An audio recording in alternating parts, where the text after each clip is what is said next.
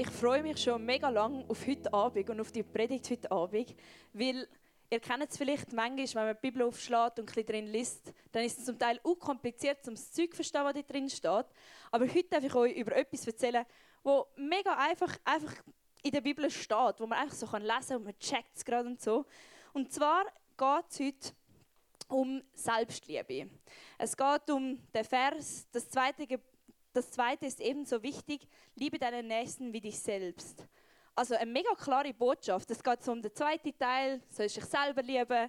Ähm, ja, ich finde es eigentlich nicht so kompliziert, darum lieb dich einfach selber, oder?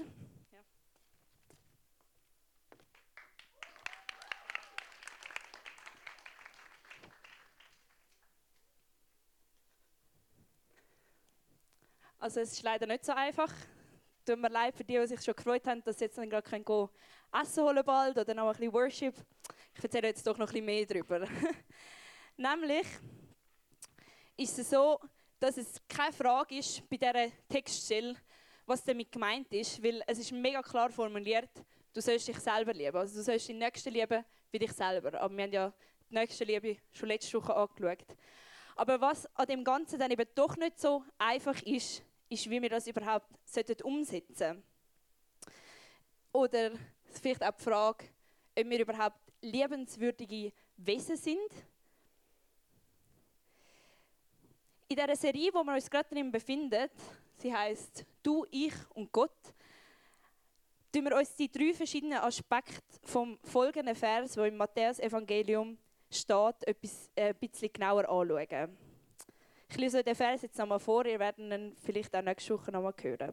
Und zwar steht dort, Matthäus 22, Vers 37 bis 39, Jesus antwortete, du sollst den Herrn, deinen Gott, von ganzem Herzen lieben, mit ganzer Seele und mit allen Möglichkeiten, die du hast. Das ist das erste und wichtigste Gebot. Das zweite ist ebenso wichtig. Liebe deinen Nächsten wie dich selbst letzte Woche, wie schon gesagt, haben wir von Janik hören, um was es geht, wenn man seinen Nächsten lieben soll. Und das zweite Gebot, also er sagt jetzt erst das erste Gebot und dort geht es um Gott. Und das zweite Gebot beinhaltet aber so ein bisschen zwei Aspekte. Und ich würde jetzt mal behaupten, der zweite Teil von dem, der geht oftmals einfach vergessen oder man hört ihn gar nicht mehr richtig, weil man kennt es ja schon so. Und zwar heißt es dort, wie dich selbst. Es tönt wie ein unscheinbarer Nebensatz, aber es ist definierend für das, was vorher gesagt wird. Also für das, was wir letzte Woche gelernt haben, wie wir unsere Nächsten lieben, für das ist es mega wichtig, dass wir uns selber lieben, weil es definiert einfach den Satz vorne dran. Hast du dich schon mal gefragt, ob du liebenswert bist? Und hast du dich schon mal gefragt, ob du es wert bist, dass du dich selber kannst lieben kannst? Mir ist die Frage schon öfters durch den Kopf gegangen und gerade, als ich noch ein jünger war als Kind, dort, ich bin in einem nicht-christlichen Haushalt aufgewachsen und für mich war ein klar, gewesen, hey, wenn ich irgendwie Streit habe mit meinen Eltern, mit meiner Schwester, mit meinen Freundinnen, was auch immer, dann ist für mich wirklich klar gewesen, okay, wenn die mir jetzt gar keine Liebe geben oder so, oder wenn die jetzt hässlich auf mich sind, dann, dann liebt mich niemand in dem Moment. Und ich habe dann später irgendwann Jesus kennenlernen und erfahren, dass, dass er mich sicher liebt und aber auch lernen, dass ich fähig bin, mich selber zu lieben. Und es ist jetzt gerade so einfach, wenn ich es erzähle, so hey, ich habe Jesus zuerst nicht kennt und dann habe ich ihn kennengelernt und dann ist die Frage mit der Selbstliebe so ein bisschen klar gewesen. Ist nicht so easy. Ich habe auch dann weiterhin immer noch meine Fragen und meine Zweifel. Heute wollen wir dieser Frage der Selbstliebe bisschen genauer auf den Grund gehen. Und für das werden wir uns heute so zwei Zutaten für das bisschen genauer anschauen. Nämlich die menschliche Würde und die Verantwortungsübernahme. Die christlich geprägte Denkweise sieht den Mensch als würdig. Also der Mensch als Wesen ist würdig. Und ich habe mich bei der Vorbereitung auf die Predigt mal so ein bisschen gefragt, hey, Würde, irgendwie das Wort kenne ich schon, aber mal so ein bisschen Bedeutung herausfinden, was es wirklich heißt. Und ich habe da dafür äh, ChatGPT gefragt und die haben mir eine gute Antwort, oder ich finde eine gute Antwort ausgespuckt. Und zwar sagen die, die Würde bezieht sich auf den inneren Wert und die unveräußerliche Achtung, die jeder einzelnen Person aufgrund ihres Menschseins zusteht, unabhängig von äußeren Umständen oder individuellen Merkmalen. Also es heißt, allein weil wir Menschen sind, sind wir würdig. Mega cool. Also, ja.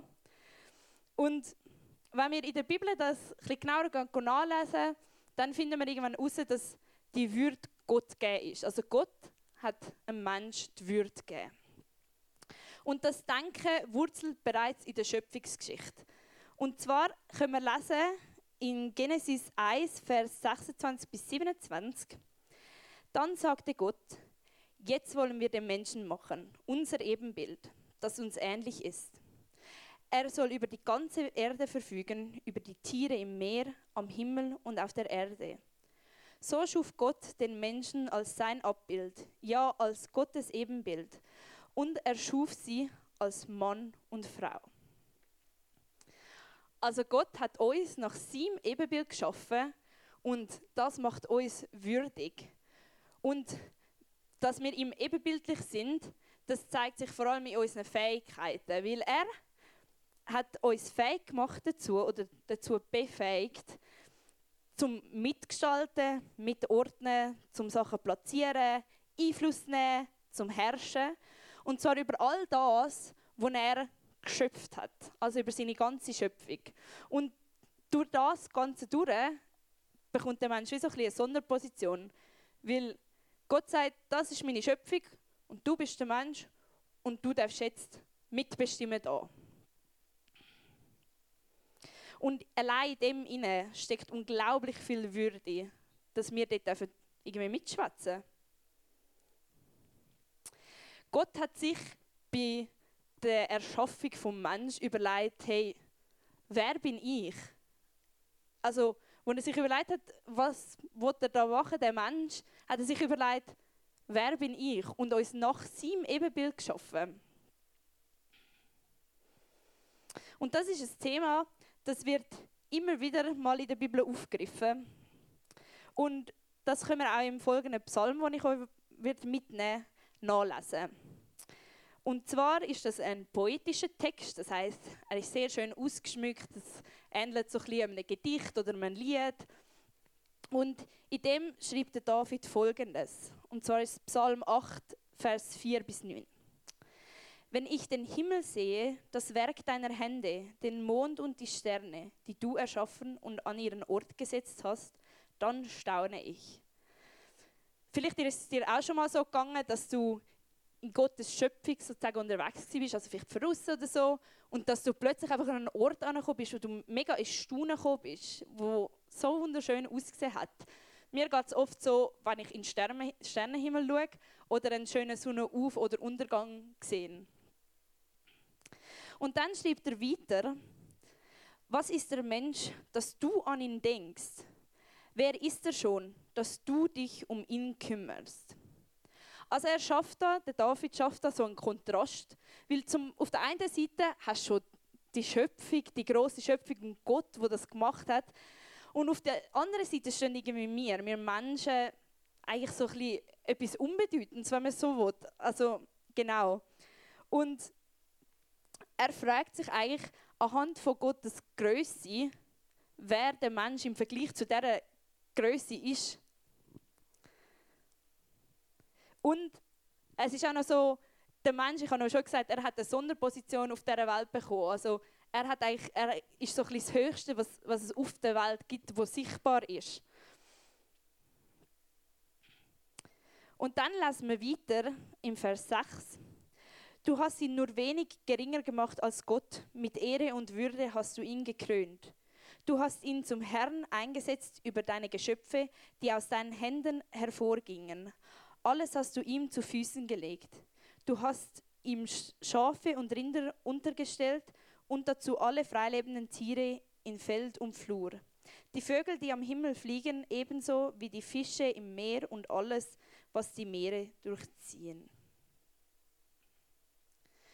Und aus dem Psalm lernen wir, dass der Mensch eigentlich nur ein bisschen geringer ist als Gott. Weil er hat uns nach seinem Ebenbild geschaffen und auf dieser Erde hat er uns durch die Würde hat er uns so viel gegeben, wir dürfen über ganz vieles bestimmen. Genau. Und es ist irgendwie ein bisschen paradox, wie wir auf der einen Seite Gott haben und er ist doch so mächtig und groß und wir sollten ja Ehrfurcht vor ihm haben und gleichzeitig sind wir auf der anderen Seite und Gott interessiert sich trotzdem für uns.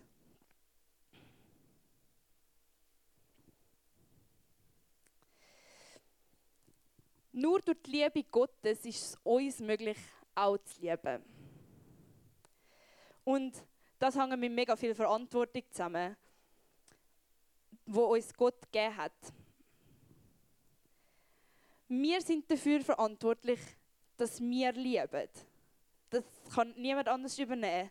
Das heißt, wir sind auch dafür verantwortlich, dass wir uns selber lieben, weil es kann ja niemand machen, dass ich mich selber liebe. Letztendlich muss das ja irgendwie von mir kommen. Und wenn wir es nicht schaffen, uns selber zu lieben, dann widerstrebt das irgendwie Gottes Bild von uns, weil er hat uns perfekt geschaffen und er liebt uns so, wie wir sind. Und wenn wir uns dann irgendwie in dem Moment nicht können selber lieben und das wir auch nicht können verstehen dann widerstrebt das dem, wo er sich für uns ausdenkt hat. Weil er hat das Ja über dein Leben. Und wir können in seine Gegenwart kommen, um unsere menschliche Würde zu entdecken. In seiner Gegenwart sind wir angenommen, einfach so wie wir sind. Ihm spielt es überhaupt keine Rolle, was wir gemacht haben und was wir da haben, sondern wir sind einfach mal angenommen bei ihm. Und das klingt jetzt so ein bisschen einfach, weil keine Ahnung, wie ich schon ganz am Anfang gesagt habe, hey, lieb dich doch einfach selber, so ein so. Aber es ist nicht so easy, dass man einfach in die Finger schnipsen kann und dann ist das wie im Herz angekommen und dann, ah ja, easy, check ich eigentlich, liebe mich selber. Sondern das Ganze ist so ein Prozess, wo man durchmachen muss. Und das, da hat man immer wieder Höchst und Tiefs und vielleicht hast du irgendwann das Gefühl, oh, jetzt liebe ich mich eigentlich und ich, es ist wirklich tief im Herzen angekommen und auch dann können nochmal Zweifel auftreten. Das ist ganz normal. Und ich wollte auch gar nicht sagen, dass du am heutigen Abend sollst und dann sollst du dich lieben und ja nicht irgendwann wieder Zweifel bekommen, sondern das ist ganz normal. Ich wollte dir einfach heute sagen, dass es mega cool ist, wenn du dich auf diesen Weg machst, dass du irgendwie das Ziel vor Augen hast, die Selbstliebe und dass du dich dort auf den Weg machst und der Prozess irgendwie bei dir anfängt. Und ich wünsche mir mega, dass sich das in euren Herzen verankern darf. Dass es nicht einfach im Kopf ist, hey, ich sollte mich selber lieben und ich weiß es doch eigentlich, sondern dass in eurem Herzen auch so ein Ja für euch darf, darf verankert sein Ein grosses Thema von der Selbstliebe sind so zwei Aspekte, nämlich Selbstverliebtheit gegen Selbstverurteilung. Es ist so ein bisschen eine Gratwanderung zwischen diesen zwei Begriffen, weil auf die einen Seite willst du irgendwie nicht zu cool von dir denken und denkst, du bist das Beste, was es irgendwie gibt. Und auf die andere Seite willst du dich auch nicht, oder sollst dich auch nicht mega verurteilen und alles, was du schlecht machst, dann bist du wieder nicht mehr liebenswürdig oder so. Und es ist auch du wirst sicher, wenn du in der Bibel liest, zum Teil auch ein bisschen über die Themen drüber stolpern, weil es heißt mega oft, wir sollen demütig sein und wir sollen den anderen Leuten dienen. Und gleichzeitig heißt es aber auch, wie in dem Vers, wo es heute darum geht, du sollst dich auch selber sehen und auch dich selber lieben. Und es ist irgendwie wichtig, dass wir für das können ein gesundes Mittelmaß finden können, dass wir, weder, dass wir nicht zu fest ich-zentriert werden, also ich liebe einfach mich und ich bin wichtig und ich bin der Coolste und so, aber auch nicht im Minderwert fallen und einfach alle anderen sind cool und was bin ich schon. Und für das braucht es sehr einen gesunden Umgang mit dem Ganzen. Wenn du in der Bibel liest, dann wirst du zwangsläufig früher oder später mit deinen Fehlern konfrontiert werden. Dass du fehlerhaft bist, dass du Sünde tust, dass du nicht, nicht perfekt bist. Und das kann noch recht schwierig sein. Wenn du jetzt sagst, hey, das ist mir noch nie passiert, ich habe das Gefühl, habe ich noch nie gelesen, dann darfst du gerne heimgehen und mal in der Bergpredigt lesen. Dort wirst du sicher mal irgendwo drüber stolpern. Und es kann mega herausfordernd sein, sich mit seinen Fehlern und mit seinen Ecken und Kanten auseinanderzusetzen. Aber es ist gleichzeitig so wichtig, dass wir auch unsere Schwächen kennen und ein Bewusstsein dafür haben, dass wir nicht perfekt sind. Wie dann können wir auch besser damit umgehen.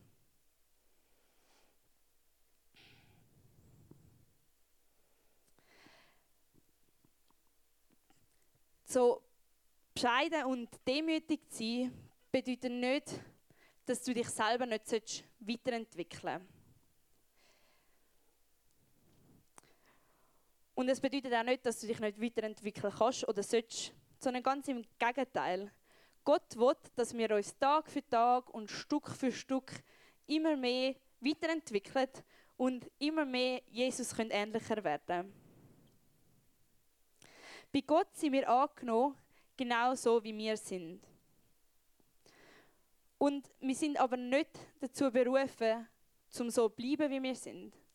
Also Gott nimmt uns an, so wie wir sind, aber wir sind nicht dazu berufen, zum so bleiben, wie wir sind.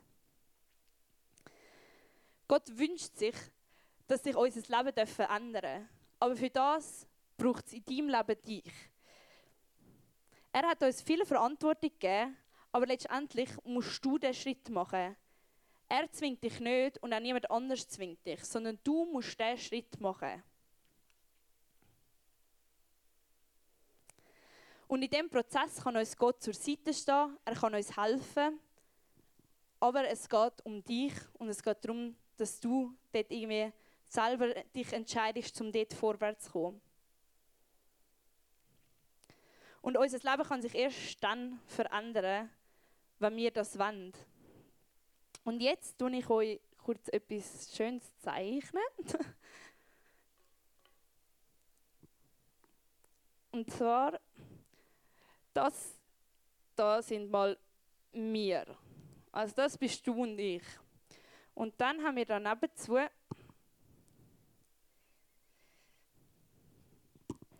haben wir Gott und er hat da noch nochmal einen Teil. Und so ist unser Leben. Ich habe ja vorhin schon davon erzählt, dass wir nicht vollkommen sind und dass wir nicht, dass wir Fehler machen. Und das ist völlig okay. Und das wäre jetzt unser Leben, wenn wir ohne Gott das einfach so wieder akzeptieren und finden, ja, easy. Und jetzt, wenn du aber Gott in dein Leben einlädst und dir dem bewusst bist, dass du vielleicht nicht perfekt bist, aber dass das trotzdem völlig okay ist und du ihm darum bittest, dass er auch in deinem Leben wirkt und dich vollkommener machen kann, dann passiert aus dem da, muss kurz schauen, welche Farbe ich genommen habe.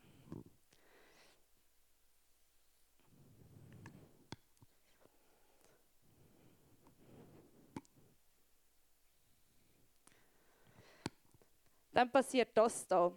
Weil mit Hilfe Gott, von Gott können wir vollkommener werden.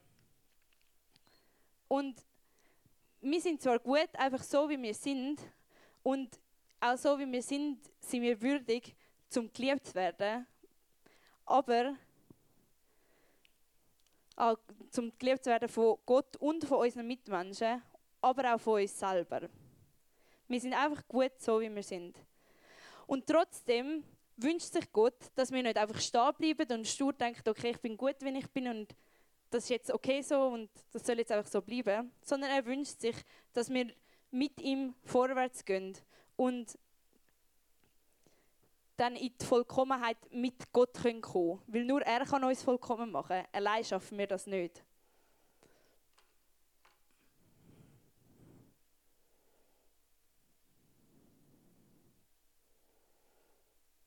Es ist ganz klar, dass wir letztendlich unvollkommene und ergänzungsbedürftige Menschen bleiben. Also wir brauchen die Ergänzung von Gott.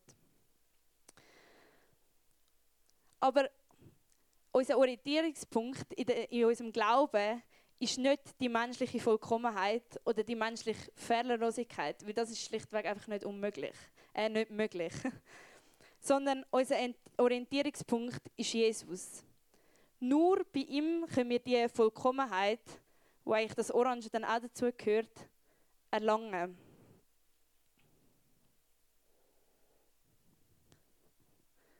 Bist du liebenswert?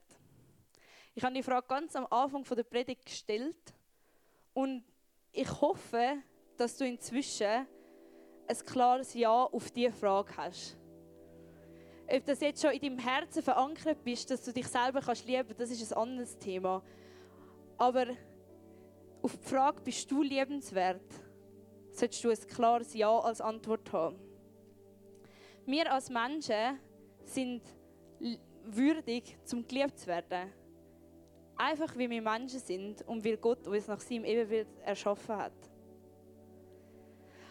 Aber genauso wie wir würdig sind, geliebt zu werden von anderen und von Gott, sind wir würdig, um von uns selber geliebt zu werden. Und dass wir mit all unseren Fehlern und unseren unschönen Seiten uns trotzdem lieben können, für das braucht es Gott, dass wir eben in das da hineinkommen. Weil nur bei Gott können wir vollkommen werden. Ich würde gerne zum Schluss noch beten.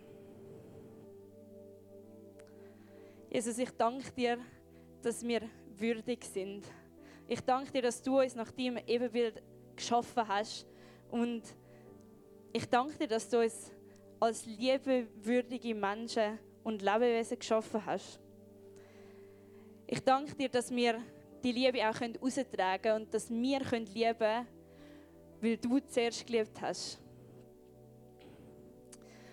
Und ich möchte dich bitten, dass du uns auf dem Prozess jetzt kannst begleiten, gerade jeder Einzelne, der da drin sitzt, um das irgendwie nochmal mehr im Herzen zu verankern, dass ja, wir uns einfach anfangen selber lieben für das, was wir sind, weil du uns so gut geschaffen hast. Und ich möchte dich bitten, dass wir lernen uns selber durch deine Augen zu betrachten. Dass wir sehen wie fest du uns liebst und dass wir sehen dass du uns so fest gern hast und so gut geschaffen hast. Und ich bitte dich mega, dass du auch in Zeiten von Zweifel, wenn wir das vielleicht gerade nicht können glauben dass du dort reinkommst und mit deiner Liebe wirkst. Amen.